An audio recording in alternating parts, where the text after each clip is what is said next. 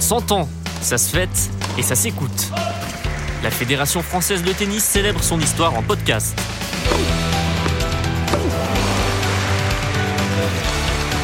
Premier épisode, à la rencontre de nos centenaires. Ils ont connu les balles blanches et les raquettes en bois, la construction de Roland Garros, les mousquetaires et les débuts de la Fédération française de lawn tennis. Hélène Salveta, 98 ans, et Roger Mage, 100 ans cette année, sont de très fidèles licenciés et des témoins précieux de l'évolution de notre sport. L'âge n'a pas altéré leur goût du jeu. À bientôt 99 ans, Hélène Salveta joue toujours au tennis deux fois par semaine. Cette ancienne chef d'escale à Air France survole la catégorie mondiale des plus de 90 ans. Nous l'avons suivi pour la reprise de l'entraînement à Tartas dans les Landes avec son entraîneur Franck Hervy et sous l'œil, parfois un peu inquiet, de son mari Jacques. Qu'est-ce que tu veux que je fasse? On refait, coup droit, revers, tranquillement. Bon, Je vais essayer. Revers. C'est la première fois qu'elle rejoue là depuis La deuxième fois. Première fois, elle a, elle a essayé. Bon, elle était très fatiguée, puisque mais pendant deux mois et demi, elle a pratiquement pas bougé. Mais maintenant, c'est la bonne reprise, disons.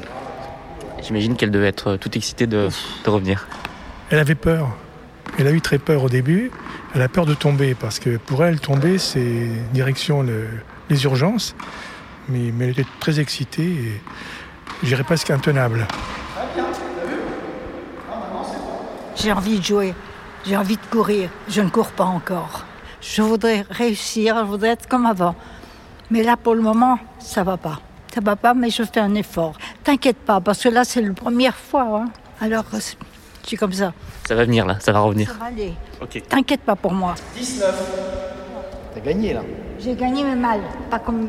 Comme- pas comme tu voudrais. Non. Ah, tu voulais me mettre là. Mais attends-moi. Ouais, ouais. Quand ça ira mieux. Je t'attends, oui. Ça fait combien de temps que vous vous entraînez ensemble avec Hélène, enfin que vous entraînez Hélène? 4 ans. Et c'est vrai que quand je l'ai eue, ce qui était incroyable, c'est qu'elle était capable de, de courir sur les balles. Enfin, vraiment de courir. C'est-à-dire qu'à un moment donné, les, les pieds ne touchaient plus le sol. Qu'est-ce qui te raconte tu- mais- Tu me le diras après, hein. Voilà. Et puis le jour où on va lui interdire de jouer, ça sera compliqué. Le fait qu'elle sache qu'elle peut encore faire une compétition aux États-Unis la motive, mais elle garde toujours euh, cet espoir et c'est ce qui lui permet de, de continuer à jouer en fin de compte. hein. Voilà. hein. Et prendre du plaisir. Alors cette année, j'ai pas pu aller en Amérique parce que je joue en simple là-bas. Je gagne d'habitude. Elle m'attend toutes. J'irai dès que je pourrai. J'irai et je gagnerai. De ping-pong? Oui, non, tu l'as pas. J'ai l'impression que vous avez noué une, une belle complicité depuis ces années. Oui, oui, ah bah oui, là, c'est, euh, on est vraiment des vrais amis et euh, non, non, elle est, elle est extra. Elle est extra. Après l'entraînement, Hélène et Jacques m'invitent à l'heure du thé dans leur maison d'Osgore pour poursuivre la conversation. Mais elle a une vie incroyable. Cette vie-là, ça n'existe plus. Donc elle est née en 1921. Elle est née en Égypte. Elle a été à l'école avec la reine Farida d'Égypte. En 1942, elle a été infirmière dans les trains qui ramenaient les blessés de El Alamein. Donc c'est- fou quand même. Hein Bon, qu'est-ce que tu veux savoir? C'est quand la première fois que vous avez joué au tennis? J'ai commencé, j'avais 4-5 ans que je regardais. Quand j'étais dans le jardin, on avait une villa. Il y avait un tennis dans le parc. Il y avait un grillage. Et puis il me demandait d'aller ailleurs. Je voulais aller les voir jouer. Et puis j'y allais quand même.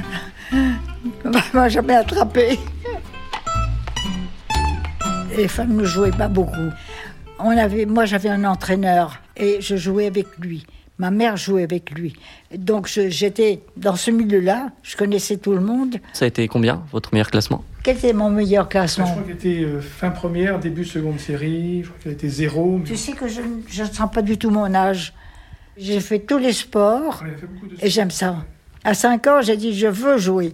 Ma mère me disait tu es complètement folle, tu n'y répondras pas. Puis je suis arrivée. J'aime jouer pour gagner.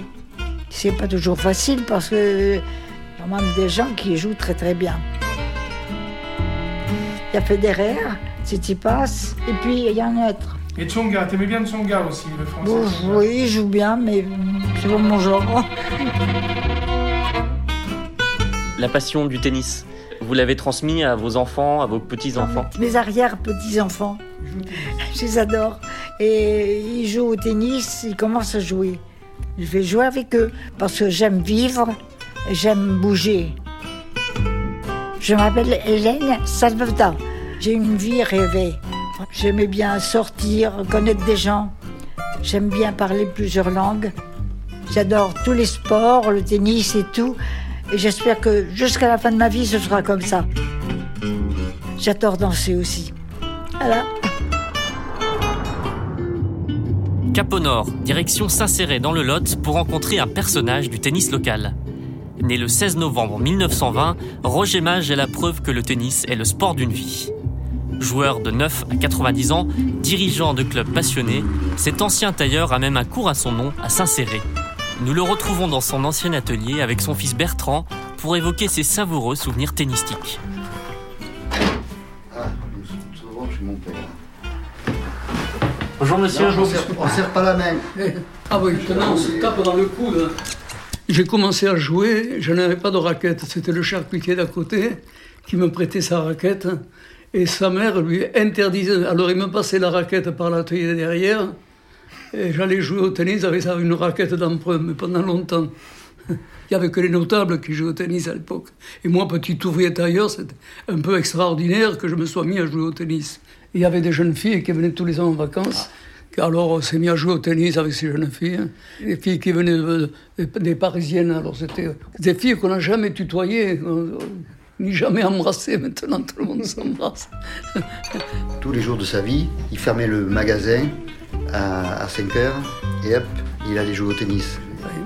Alors, euh, je pense qu'il y a pas mal de choses à raconter, mais il faudrait euh, 15 jours pour qu'il raconte tout ça. La première raquette que j'ai achetée au tennis, euh, je l'ai payée 15 francs à l'époque, je ne sais pas ce que ça représente. Le cadre s'est cassé. Il était fendu, le cadre en bois, et c'est le carrossier Martignac qui me l'a réparé avec deux, petits vis par côté. Martignac, un carrossier. Le premier tournoi que j'ai fait officiel, c'est à Sarlat. J'y suis allé en vélo. Je suis parti à 5 heures du matin de Saint-Céré. J'avais compté qu'il me fallait 4 heures, puis à peu près 80 km pour aller à Sarlat. Pour y aller au Salé, mais quand je suis rentré, je suis rentré sans manger, en vélo.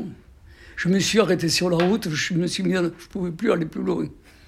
J'avais pas mangé parce que j'avais plus un rond sur moi pour, pour- à l'époque, le, chèque n'existait pas. Et alors, il y a un camion d'une entreprise de travaux publics de Saint-Céré qui est passé. Le chauffeur m'a vu, il m'a pris, euh, il m'a mis mon vélo sur la remorque, il m'a déposé devant la porte. Je ne pouvais pas monter les escaliers, c'est mon épouse qui m'a pris sous son bras pour monter l'escalier. Ça, c'est des souvenirs. Quand j'étais jeune, il y avait le journal Loto, qui était un journal euh, sportif de couleur jaune à l'époque. Mon patron était à ça. Il y avait tous les exploits de Suzanne Lenglen, qui gagnait tous les tournois dans le monde entier. Alors, euh, j'étais à Paris, sur le, au Rex, sur les grands boulevards. Et tout d'un coup, pendant l'entraite dans la pénombre, la lumière s'allume. Et on annonçait que Petra, euh, Yvan Petra, avait gagné Wimbledon. Mais les gens se sont levés. C'était l'euphorie parce que c'était l'année d'après-guerre. C'était le premier grand événement sportif d'après-guerre. Il y a eu des années euphoriques. Par exemple, quand Noah a gagné Roland Garros en 83, on avait 180 licenciés.